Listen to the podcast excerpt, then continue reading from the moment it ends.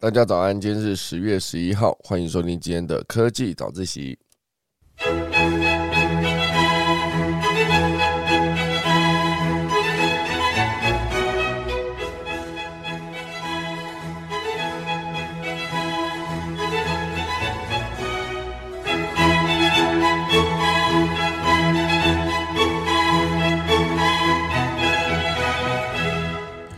好的，今天科技早一起要跟大家分享几则消息。今天第一大段呢，会跟大家聊到，就是亚马逊即将以十亿欧元来打造这个电动车队，目标就是只有想要让它所有的货运物流都可以在更多的电动货卡车的增加规模的状况下，用更快的速度完成配送。其实这算起来呢，是会增加超过一千五百辆重型的货车。我看到它的示意图哦，就是每一辆车都长得蛮可爱的。我前面的挡风玻璃非常的大片哦，看起来好像开可开这个车可以很舒适。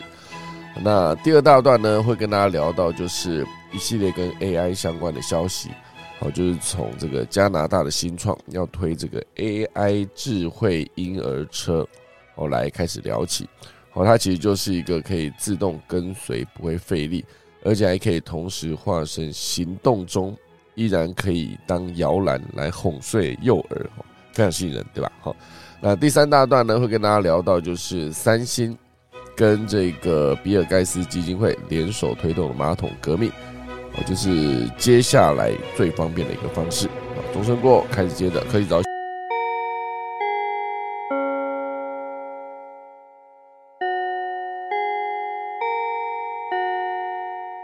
好的，进来跟大家分享几则比较短的消息哈。前面呢有聊到一个呃周休三日的一个实验，好，大概就有五成的受访者呢认为这个工作效率有提高。哦，这其实算是一个实验。那其实之前好像有几个外国已经开始试做这件事了，包括日本。那现阶段，但北欧哦也持续有这个四天的工作制。哦，就是从这个冰岛、瑞典、爱尔兰、纽西兰等等哦，都有公开建议，是否应该让企业以每周大概四天的工作来刺激这个旅游业。哦，当然先从旅游业开始。哦，对我来说呢，很多人会，呃，应该说之前常常听到有人说要做一个工作跟生活的平衡，显然是不太可能的哈，因为毕竟你一个月工作的时间，应该说不要做到一个月，一个礼拜。工作的时间大概就是长达五天嘛，啊，有些时候再加上加班，再加上中国之前哦常常听到的所谓九九六，哦就是早上九点工作到晚上九点，然后一周工作六天。我其实早上九点工作到晚上九点，其实你再往前后各算一小时哦，通勤啊或者下班比较晚结束啊等等，所以整个时间往后算到就是一天工作基本上已经超过十二个小时了。就是跟工作相关的，就是包括通勤也算进去的话，然后一周是工作六天哦。如果以这个角度来看，其实根本没有任何的休息时间了。我觉得顶多就礼拜天，礼拜天可能就是去休息一下、走一下、看一场电影哦。一个礼拜又要再次开始哦。所以我觉得这个之前二零一九年，微软也曾经在日本发起过工作生活选择挑战赛。这个在日本的尝试呢，也是工作四天休息三天，同样大受好评。那最终微软在日本是没有坚持这个计划。我虽然有高达百分之九十二的员工对这一次的挑战版表示满意，而且呢，更重要的数据显示，公司公司也发现这个员工效率提升了百分之四十。哦，但是这个到了冬天这个新的挑战赛。好，就是日本微软还是没有周五那一天的带薪特别假。哦，到底为什么没有继续呢？哦，所以这是为了给世界一个更好的答案。非营利组织叫做 Four Day 啊 Week Global，哦，Four Day 就是四天嘛。哦，它就是呃与英国智库、好剑桥大学等等共同进行了一个关于四天八小时工作制，哦，但是薪资薪资不变哦。哦，这个大型社会实验。就是这到底是哪里不可行哦？因为这个六月六号开始，这个世界规模最大的四天工作制试验哦，在英国展开。六个月的试验呢，有七十多家的公司跟三千三百多名的员工参加。哦，所以目前这个进行中，哦进度过半了，已经十月了嘛。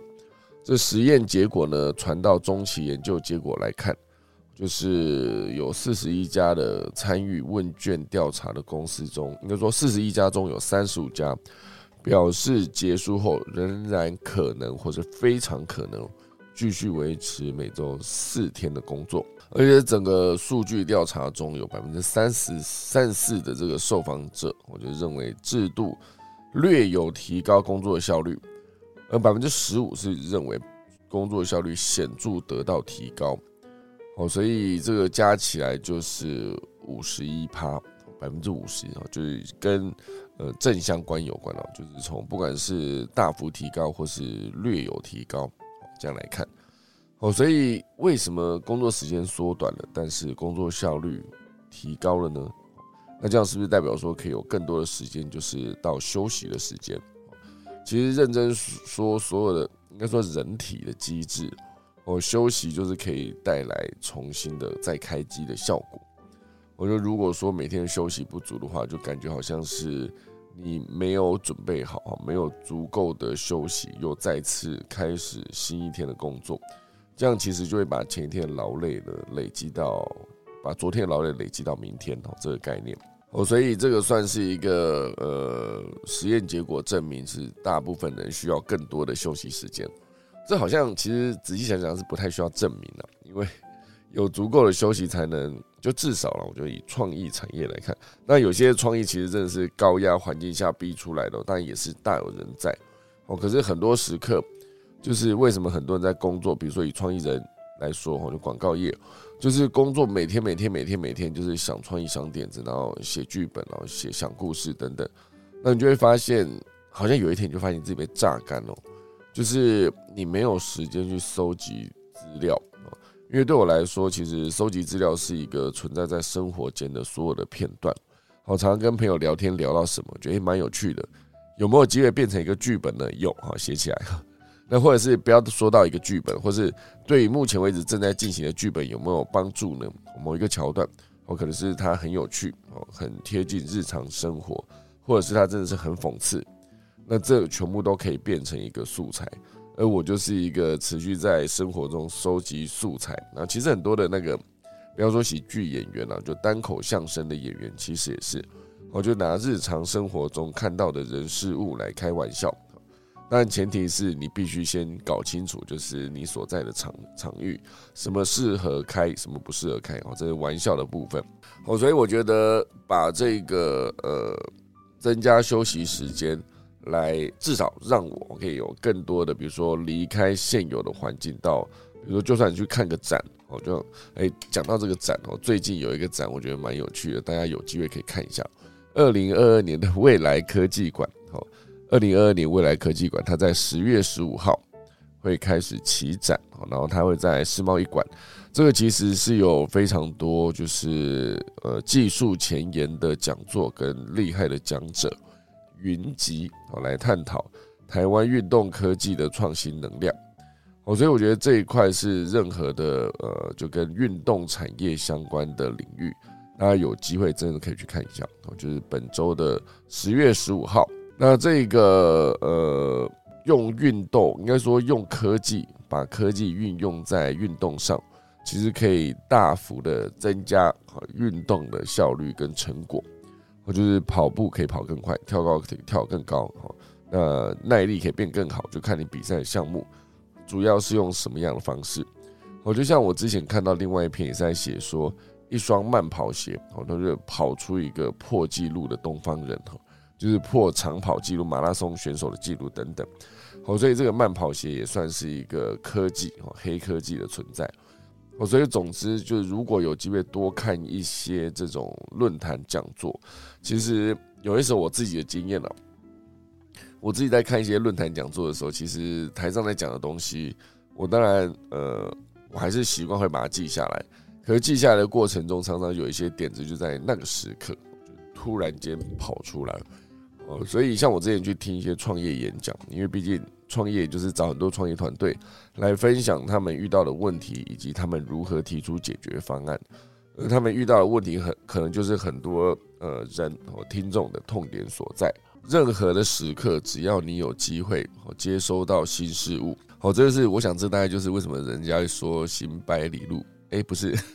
读万卷书不如行百里路，哈，就是你这些去外面走啊看，其实你可以得到更多的资讯。那些东西都是书本上面是无法第一时间呃收集到的，所以去外面多走，感觉还是好事。那当然，我刚刚本来想要讲行百里路半九十，好像不太适合在这个时间当做一个这一段的 ending。所以总之呢，这个周休三日这个实验。哦，当然是有更多的人哦，更多的员工，我希望可以用这个方式来让自己的生活可以更平衡。哦，它的概念会有点接近之前，因为疫情哦，很多的空服员呢，就是因为之前很多空服员就是持续的飞，没有在休息嘛，所以飞到最后面就会觉得身体都坏掉了，因为完全没有喘息的机会，而且呃，飞飞行的过程中哦，不管是那个高温，也不算高温诶。呃，气压的问题哦，就在高空中嘛，然后在一个呃环那个环境，其实相对是比较，毕竟你不知道上来的人什么什么样的状态嘛，所以每一个到每个地方，其实空气啊、水啊、环境其实都不一样。那对于很多的呃移动工作者，我觉得这些空服员来说，那就是一个对身体是一个很大的挑战，尤其是时差等等问题，无法休息足够哦，所以。你没有办法持续有休息的时间，当然这样下去就是会对自己的工作就是效率更打一些折扣，因为没办法身体撑不住哦。所以以疫情的期间呢，很多的人就是获得了更多的休息，然后就发现哎，其实有更多的休息也是不错的，就不用拼了命的飞去接班哦。对他们来说，就是发现跟呃旁边的亲朋好友相处的时间也变多了。好，当然最后面是有点对他们来说有点过头了，因为根本就是已经休到完全没有班可以飞哦。但现阶段，因为疫情，感觉即将看到尽头，哦，感觉即将看到尽头的前提，当然就是一个，呃，之后工作就都会再回来嘛。那又可以在希望可以让这个世界再次恢复完全的正常。哈，那讲到这个疫情即将结束，我觉得另外一则新闻，我觉得也蛮有趣的。我就是现阶段也不能说有趣啊，已经算是有一点点疫情的后遗症了。哦，因为这篇是直接写说，呃，疫情即将远走，但是这个日本人呢却不想脱口罩了。啊，是为什么呢？哦，因为呃，即便现在疫情趋缓，对日本民众而言呢，仍然是有百分之五十三点三的人表示。面对面不戴口罩谈话会感到非常的不安，哦，其中有百分之三十二甚至是习惯戴着口罩，因为不想被看到整张脸。这就是疫情从二零二零年一路到现在，哦，已经快要三年了。因为二零二零年的二月开始嘛，到呃，当当然这是以全世界的状况来看了，以台湾来看，其实二零二零年也是到五月，然后二零二一年应该说二零二一年的五月。台湾才真正是进入三级嘛，在那之前就是呃相对比较安全一点的地方，然后防疫做的很严密等等。哦，所以疫情过了这么久哦，大家都戴口罩已经戴习惯了，而且就是戴着口罩这件事情，我不知道对大家来说感觉怎么样，我自己是觉得非常不舒服，因为可能是我自己鼻子的问题。哦，所以呼吸会需要就是大口的呼吸，呼气吐气这样。哦，所以戴着口罩，我自己是会觉得就是鼻子会非常的痒，非常不舒服。那对于日本人来说，就是不脱口罩，也可能是源自于他们的民族性，因为呃，日本人传达情绪是靠眼神，同时呢，戴上口罩还能有一种安全感，也符合这个从众的美德。哦，所以当然，这个雪梨大学声音研究所有提到。这个戴口罩呢，会遮断大概一千 Hz，我觉得赫兹的一个音频传播，所以让大部分的子音呢是无法有效的传达。同时，遮蔽了这个嘴型，所以就造成更多人际之间的沟通误会。哦，所以现阶段，哦，当全世界各国啊这个防疫层级纷纷往下调，出门要不要戴口罩这个议题议题呢，在台湾、在日本还是引起了不小的讨论。当然，欧美地区早就已经取消这个口罩令了，但是在东亚地区呢，像是日本、韩国、台湾哦等等，还是有很多的人出门会自主的戴上口罩。哦，所以就日本来说，哦，后生省已经取消强制出门戴口罩的命令。但是走在日本街头呢，戴口罩的民众依然非常非常的多，哦，就连日本天皇前往伦敦参加女王伊丽莎白二世的国葬的时候，他们也难得的戴上那个黑色的口罩等等，哦，所以戴口罩这件就看大家怎么判断，哦，你如果就是在规定下，就是规定可以不用戴，那就不用戴，就变成戴口罩已经变成一个选择，而不是一个强制。我这种感觉，我所以有口罩这件事情来思考这个民族性。我觉得其实最早期这个戴口罩这件事情，在欧洲、欧美为什么一开始这么多人不愿意戴？哈，就是因为戴口罩感觉就是一个生病的象征。那你生病了就不要出门，所以很多人就是觉得我既然出门了，我就是不要戴口罩，因为这代表说我没有生病，因为毕竟没有生病，只是预防，他们是不愿意的。一开始哈。所以当然，后来最严重的时刻，大家还是在疯抢口罩，大家出门还是会戴。那当然，到了现在来说，各国开始解封了这件事情，那就看大家怎么去看这整件事。好，好，那现在来准备进行今天第一大段喽。今天第一大段呢，会跟大家聊到就是呃，关于电动车，哦，关于亚马逊即将打造这个电动车的大军，来思考一下这件事情。因为电动车的存在，那当然对于节能减碳来说是更有帮助的。好，所以这个十亿欧元，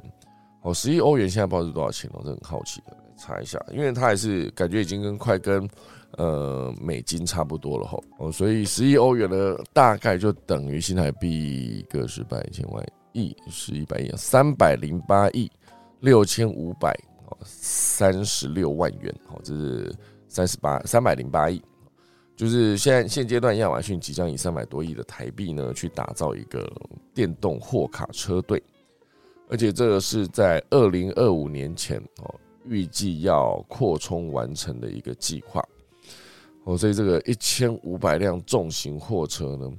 接下来就是即将在二零二五年完全到位，而且他们还要再打造这个呃配合低碳排放的。设计的这个物流中心，来借此加速它的零碳排计划。哦，所以现在各个领域都在思考零碳排。当然，对于亚马逊这样子的大公司来说，也绝对是一个重点。而且呢，亚马逊之前就已经立下二零四零年以前呢要实现这个碳中和的目标，同时呢也积极布局货运车辆的电动化。而亚马逊在未来五年呢投资金额就是这个十亿。哦，将在二零二五年扩充位于欧洲境内的电动货车、卡车。你货车跟卡车的差别是什么？因为货卡感觉是一种，我昨天在路上开车的时候就发现，哎，有一种车哦，就是所谓的皮卡，好像就是有，因为照理说有一些货车就是前面有三个位置，后面就是整个货斗哈。那有一些轿车当然就是前面两个位置，后面三个位置哦，就五人座。它后面就无法再有放货的空间，顶多就是一个后行李箱小小的哈。那有一种货卡，但就是应该说皮卡，就是前面一样是有三个位置，后面啊前面有两个位置，后面有三个位置，再后面还有一个货斗这样。那它的货斗当然不会比纯货车大哦，就是那个皮卡，大概也就是伊隆马斯克想要打造那个 Cyber Truck 的那个那个样子的布局。哦，所以以这种皮卡来看，我感觉它真的是。感觉是蛮舒服的，因为它的就是感觉位置会很大，而且同时间真的是你可以载货也可以载人，这好像是很多的欧美国家会很需要的一种车种啊，包括他们需要每周跑一次大卖场哦，因为毕竟购物啊等等没有这么方便。如果说你没有车的话，在那个地方感觉就是一个没有腿的感觉哦，所以讲到货车跟卡车跟这个皮卡哦，或者是。这边再回来这则消息就有提到说，亚马逊已经向他投资的电动车新创啊，叫 Rivian，Automotive 这间公司呢，哦，去采购大量的电动卡车。好，所以之前我觉得，我相信这大企业的投资绝对都是在他们的精准的布局底下来做这件事。呃，他会思考说，之后我一定要有这个自己的电动货卡，那我要么就去买，哦，要么就是应该说，要么就是去买现货。哦，比如说特斯拉有这种车，哦比如说什么什么公司有设计的电动货卡。他就去买，要么呢，他就直接去间接买，就我去收购一间这个电动车的新创，好，要不然就是直接以投资的方式，我觉得这是我的子公司，那我直接是向我的子公司去采购这些大量的电动卡车，那这样感觉就是一个双赢，因为对他们来说，这笔钱反正本来就要花了，那花在别人身上，还不如花在就是自己投资的公司的身上，就可以赚到更多的利润。而且此外呢，亚马逊也强调，未来几年内将会在欧洲境内建置数千个充电桩，也计划扩大欧洲境内的电动脚踏车或是这个徒步送货模式，希望可以借此进一步呢降低这个碳排放量啊。电动脚踏车跟徒步送货哦，所以包括亚马逊在内啊，还有其他的 UPS 哦、FedEx 哦、DHL 等等啊，这些都是货运公司。也都开始着手降低货运流程所带来的碳排放，包括就是导入这个电动车辆哦，重新调整这个货运流程，甚至透过简化转运次数等方式，来大幅减少货品传递的过程中哦它的碳排放量哦。所以很多时刻就是，如果它的集装中心是做得更好的话，应该说物流中心啊，真的物流中心做得好的话，其实。所有的物流过程中，它是一个更方便、快速的一个，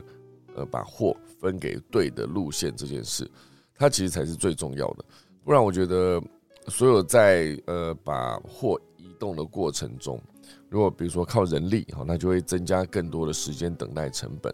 我如果靠电动化、自动化，那当然就是有效率、有效的增加效率。当然，前提还是你必须要有投资的资本。因为真的有看过那种无流无人化的物流中心，就真的会觉得说哇，如果说今天我是一个他的竞争对手，我一样也在做物流的，我看到别人在盖了一个完全无人的这个物流中心，哦，里面全部都是用电动，哦，就应该说用自动化，把所有的货透过一个那个标签，哦，就是直接可以让它在各个地方移动的过程中，可以很清楚知道。它从哪里来，然后进入了这个物流中心之后，会分配到哪里去，而且还可以用此来计算每一辆货车出去的时候的满载量，来增加它的效率，以免有太多的空车等等。哦，全部都是一个正确的方式。哦，所以这就是一个亚马逊想要投资这个十亿元呢，来在欧洲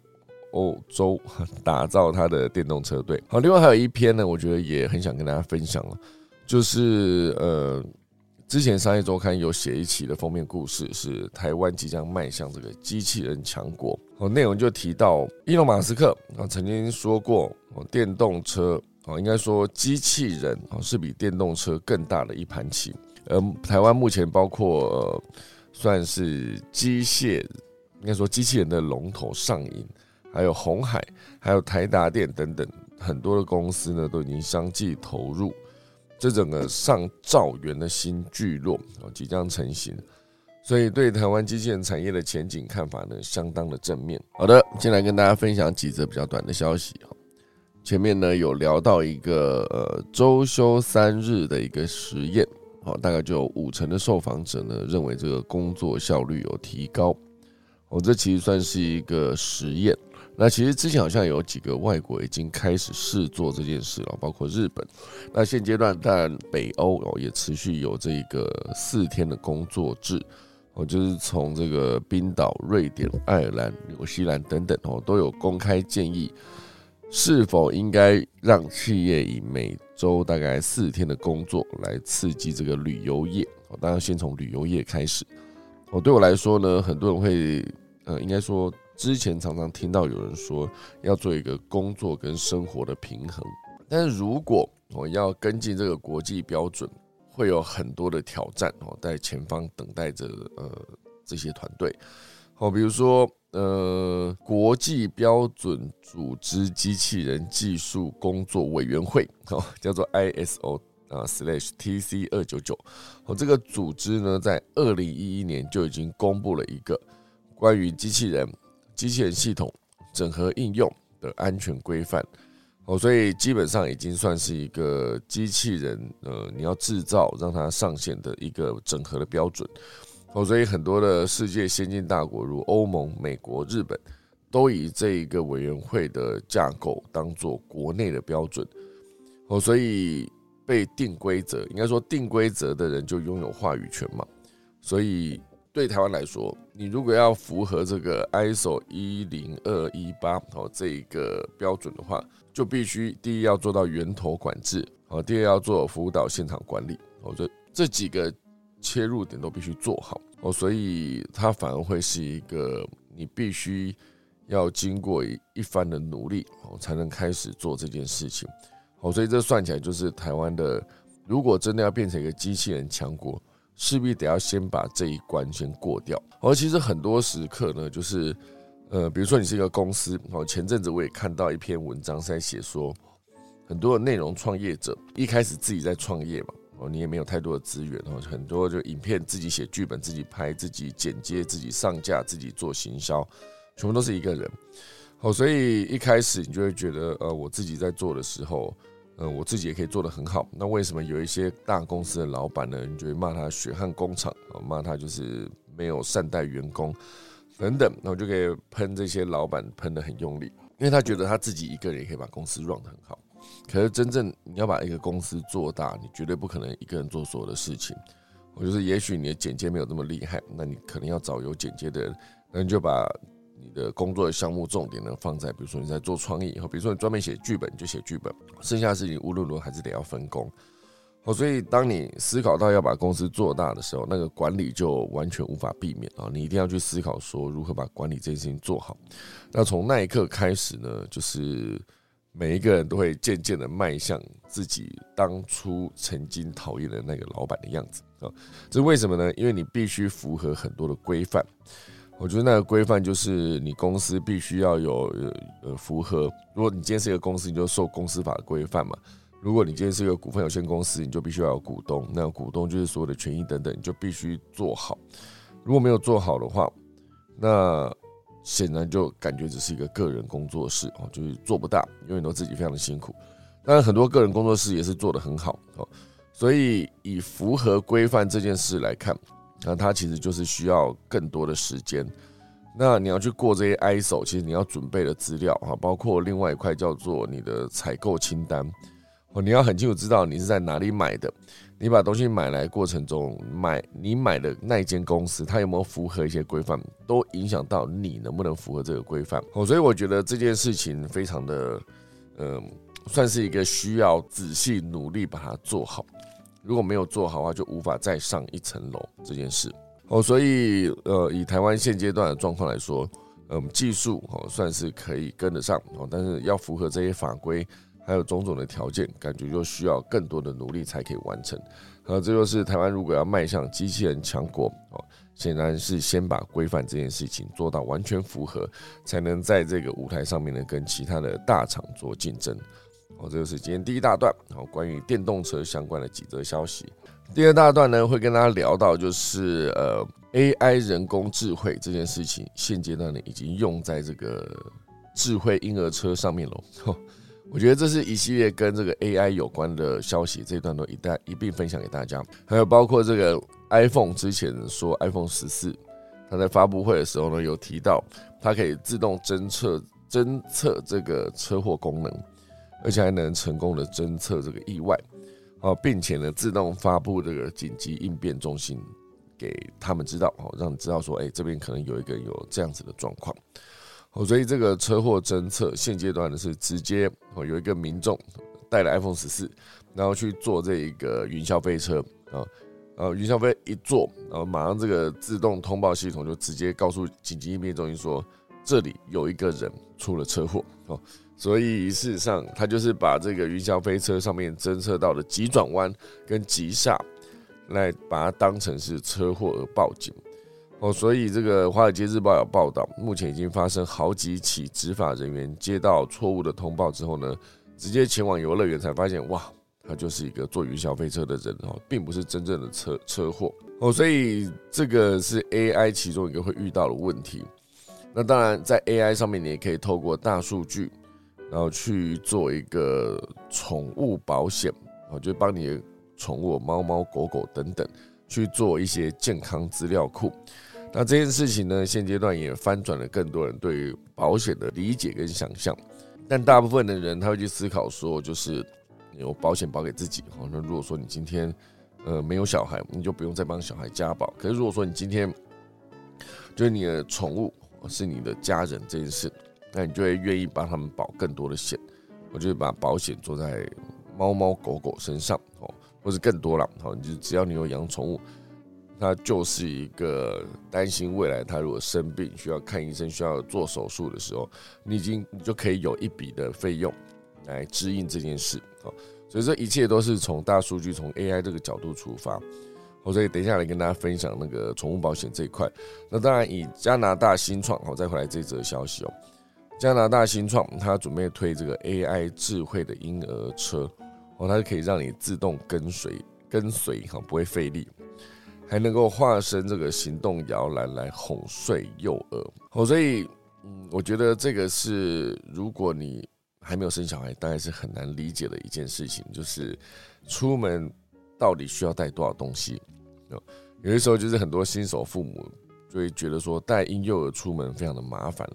我其实也不用说到新手父母来，对父母来说，只要小孩是婴儿或是再大一点的幼儿，哦，带他们出门呢，其实都是一件非常麻烦的事情。除了你要担心这个孩子着凉，然后还必须准备奶瓶啊、尿布啊，生怕漏了任何的东西。所以这个婴儿车上面呢，就装满了大包小包的东西。穿梭在这个狭窄的人行道或是缓坡，都是非常吃力的事情。而且有些时候呢，孩子们还不想坐婴儿车，想要大人抱啊，或者他想要自己走哈。所以你还必须有用一只手去牵着孩子，另一手控制这个婴儿车，就非常的辛苦哈。所以现阶段呢，这个加拿大有一间新创公司哦，名字是这样子的，我直接让我们的电脑念一下，这间公司叫做 G L X Kind，呃 G L U X 啊，只是它 U 上面有两点哦，那这个语音就念不出来哦。它这间公司的名字就是这样子啊，就是 G L U S，就是如果把那个 U 念成普通音，就是 GLAXKIT 啊，Kind，Glaskind 这样子。这间公司呢，它就打造了一台叫做 Ella，E L L A 的一个智慧婴儿车，各种辅助功能都可以让父母跟照顾者哦，就更轻松的育儿。好，它是一个，你把它想象成是一辆自驾车哦，非常酷。它是一辆自驾车哦，你可以直接把婴儿放在上面，然后它就可以，因为它有自动电动的马达嘛，然后在车上没有婴儿的情况下呢。这个智慧婴儿车就像一台自驾车，可以自己移动，不需要推。如果在下坡时段没有抓好，或者婴儿车也不会自动下滑，它不会一路滑，它会自动感应与用户的距离呢，并且自动刹车。哇塞，聪明到不行哦！而且它还可以摇身一变成为一个行动摇篮，它透过前后移动的方式呢，将原本哭闹的孩子可以直接哄睡，哈，非常方便哦。这个婴儿车上面也装有这个感测器。可以随时就是侦测路上是否有障碍物或危险，例如这个超超速行驶的机车、汽车等等，并且这个提醒父母，因为婴儿车上面也有定位系统哦。当另外一半带孩子出门的时候，其他家人也可以掌握孩子的行踪，感觉非常方便，对不对？啊，那光光他不会推会自己走这件事情，我就觉得感觉蛮吸引人的。就算我现在没有小孩，我都还在去思考这件事情。有一辆车自己会跟着你走。然后，如果一旦它就是这辆车以一个过快的速度，它判断它速度移动过快，比如说下坡等，它就自动刹车；或者是它跟这个用户的距离，想必应该是直接感测这个用户呃手机的位置，然后它就会直接做刹车。我就是代表说，这个车子呢，就是短时间之内离开你这个家长太远了，它就直接帮你做刹车这个动作。哦，所以包括定位系统啊等等，其实很多时刻。我，就是它都可以让所有带孩子的人可以更轻松一些。所以我觉得智慧始终来自于人性，这件事情永远没有改变哦。就是所有的问题的存在，一定都是有会被解决的过程啊，就是创业的目的嘛。就是有一些折叠的婴儿车啊，一定去思考到说，嗯，很多人想要带小孩出门，那就可能直接在呃自己家旁边推婴儿车可以。可如果说你今天要让这个带小孩推婴儿车出门这个行为，能够扩大到更多地方，比如说跨县市，比如说。到更远的地方，那你势必得要让它可以折叠。那折叠当然它需要几个步骤，它就非常的重要了。因为有些时刻呢，你把它做的很精美，折到很小，可是它打开需要二十五个步骤，那想必很多人会为为此却步。因为很多时刻呢，就是它没有太多的时间精力去折这个跟打开哦。那最好是可以快速的完成哦，不用说有太多的部件，你要调这个、折这个、转那个，然后才可以打开，这不行哦。甚至也去思考那个使用情境，就会发现很多人在呃要把婴儿车打开的过程中，他另外一手还是抱着小孩的哦，就是你必须思考说这个打开跟折起来的动作有没有办法透过单手去完成。而且，这车子呢显然不能太重，因为有的时候是爸爸弄没问题，力气可能大一些；那妈妈弄可能力气可能小一些，你还是可以让他可以单手完成。那这当然就是有机会，呃，得到更多的关注啊。当然，我相信它的价格绝对不会便宜。它的概念就有点接近是，什么钱你该花，什么钱你不该花。我就是，呃，之前我在前前个地方住的时候，底下有个停车位。然后我刚好是分配到一个角落，然后相对很大，进出也非常方便的这种车位，所以我每次回去只要就是我根本连倒车都不用，我只要把头开进去就好了。而且你倒车出来也非常的方便啊，那个空间算大，哦，所以你在每天停车的过程中，你就会觉得值得哈，有这个停车位值得。有些时候你就会发现自己原本买了一个房子，然后底下的停车位被安排的是相对不好停。可能是在角落左右都有，也没有到角落，可能是在左右都有车，而且又相对比较小格，而且它前面障碍物进出都非常不方便的时候，当然以真正熟练开车的人来说，他还是还是很快，他就一下就开出去。可有些时候你就是你相对比较累，然后你回家要多两三个动作，甚至是你停好车还是要拿东西的时候，相对比较不方便，你就会选择我要先拿出东西来，然后再去停车等等。好，所以最终你会发现。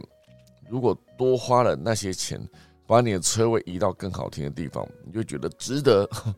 因为每天早上出门的时候，有些时候也是，一不小心你就是晚出门了。可是你如果还是要在那么狭窄、那么难开的状态下把车开出去，跟你可以直接一个倒车就往外开，这其实差别还是很大的。哦，所以我觉得把钱哈，把你所赚到的这个所有的钱去花在。可以减少你的工作时间哦，就是增加你生活的效率，我都觉得它是非常值得的一件事。哪怕它只是一个停车位换位置，然后就让你每天都非常好停，就觉得值得哈。所以我相信，如果你真的花了，呃，这边有一个这辆 A 啦，好，这个加拿大的新创打造的这一辆 AI 智慧的婴儿推车，它叫 A 啦，好，它的成本呢就已经要三千五百美元了，好，所以约已经十一万了。哦，所以如果说只有要直接做销售，哦，想必价格会再往上跌十一万以上。呃，而且这个公司呢也有在思考提供这个长期租赁的服务，就你不用买，我就租你哈，每个月的月费，然后还包这个维护、保养等等。我觉得这其实也许也是一种方式哦，以后可能会越来越多的产品都采这种租赁制度，就是车子你也不用买好，然后你的房子你也都用租的哈，这种概念。当然你要去思考一下，算一下，看它到底是否划算。如果划算，那就非常的 OK。好，那这就是这个透过 AI 去打造一个智慧婴儿车。那刚才也聊到，就是呃 iPhone 十四哦误判了这个车祸侦测，把云霄飞车当做你的车祸。那还有另另外第三个就是刚刚提到的宠物保险了。哦，宠物保险这个其实是有机会透过所有有建资料库的猫狗们，我去判断。嗯，他们到底有没有机会？比如说，在什么时刻哦，容易应该说所有的宠物可以活几岁，然后以及大部分会遇到的是什么问题，甚至是类别细到这个某一种品种的宠物，他们最可能在哪个地方出问题啊？比如说肾脏啊，比如说他们的关节等等。你如果都把它做一个精准的资料库，对于很多的饲主来说呢，它就是有机会就是更清楚知道说你养这个宠物未来可能会花费。哦，当然就是食宿，就是比如说猫就是会有饲料跟猫砂，有些时刻呢你会买一些零食给它吃，哈，买一些玩具给它玩，还有猫抓板等等，这都是可能会多支出的花费。那以狗狗来说，它可能还有，比如说你要买衣服给它穿，哈，等等，帮它做造型。那未来呢，它可能会在几岁的时候，因为什么样的问题，然后得到什么样的疾病？而且猫狗它们其实不会说自己跑过去跟你说，哎，我肚子痛，也不会跟你讲说，哎，我现在不舒服，哎，不会，它们就是，呃，这个是猫还比狗更严重，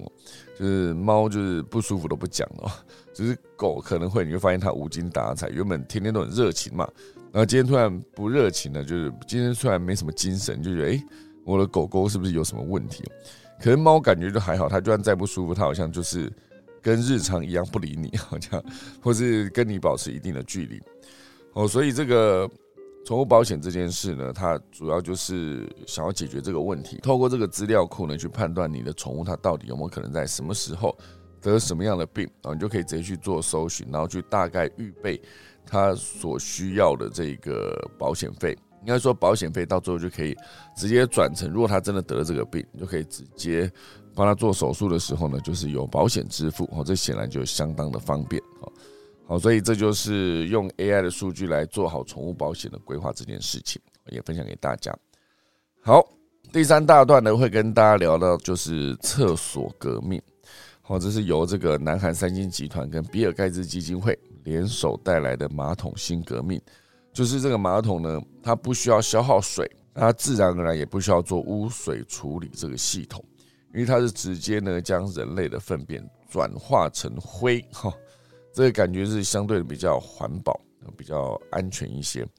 这个其实会跟比尔盖茨基金会合作，是因为他们这个基金会呢，持续在关注所有的人呢有没有办法有更。干净的呃污水处理系统，因为他就发现，所谓所谓的非洲常常会有一些疟疾，主要就是因为那个人类的粪便哈，不管应该说排泄物，它没有办法被干净的处理哦，所以就是直接在河川啊、湖泊直接去做这样子的。呃，排泄的过程中呢，其实当地的水源污染是非常的严重。那这个污染你这么严重的情况下，对于这个疟疾的传播来说，就有一个推波助澜的状态。哦，所以他们才希望说，可以透过改善这个水的呃，就是改善马桶这件事情，改来改善他们的排泄的这个过程，然后就有机会让他们的疾病呢可以减少更多的传染。哦，所以这个三星集团就在八月二十五号的时候有。发了一则消息，就写说，呃，他们跟比尔盖茨这个基金会共同研究的成果，哦，已经是从这个基础设计到开发零件到模组化，哦，之前就已经宣布，那现阶段呢是可以直接做一个更好的处理，就是把人类的粪便经过脱水、干燥之后呢，来焚烧成灰烬，而这个尿液的部分则经过生物净化处理之后呢，这个液体还可以回收再利用。哦，所以之后如果一旦这个马桶成立，哈，它的逻辑说得通的话，也许在马桶这个领域，它就不再需要下水道，也不再需要污水处理系统，甚至它也不需要化粪池哦，而是直接能够处理人类的排泄物。哦，所以我觉得从厕所的这个角度出发，从马桶这个领域出发，我觉得最早就是人类之所以可以都市化，就是因为你解决了这个排泄的问题嘛。我就是有一个下水道。那这下水道就是可以跟马桶整合之后，就让所有的人有更更干净的环境，也有更干净的水，因为毕竟污水有经过处理嘛。那后来这个厕所这件事情，我就大家去思考说，如果可以把这个水或是排泄物直接做更好的处理，就像刚刚提到的，你把它干燥，然后再把它烧成灰啊，这件事情相对过程中。可以减少更多细菌哦，就是滋生。那如果还可以把这个人类的排泄物，假如它真的就是烧成灰之后，再拿来发电，或者是你直接把这个足够好的处理污水处理器，直接去处理人类的尿液，之后你可以直接产生干净的饮用水哦，这就会是更方便的一件事。因为之前的比尔盖茨也曾经亲自喝下净化人类排泄物的水。也成为推动这款污水处理器一个热门的话题。他就是喝，因为它干净嘛，所以就喝。所以这整个的合作状态呢，其实只有有没有机会改变所有人类的未来呢？就是光改变这一个处理系统，我觉得就已经改变很多了。哈，好，所以这就是今天第三大段，就跟大家分享。好，那接下来跟大家聊聊今天的农民地，今天是十月十一号，也是农历的九月十六，依然是寒露。然后今天是以嫁娶祭祀、安基破土、安葬、祭动土跟上梁，那就准备来打金了。下课钟喽。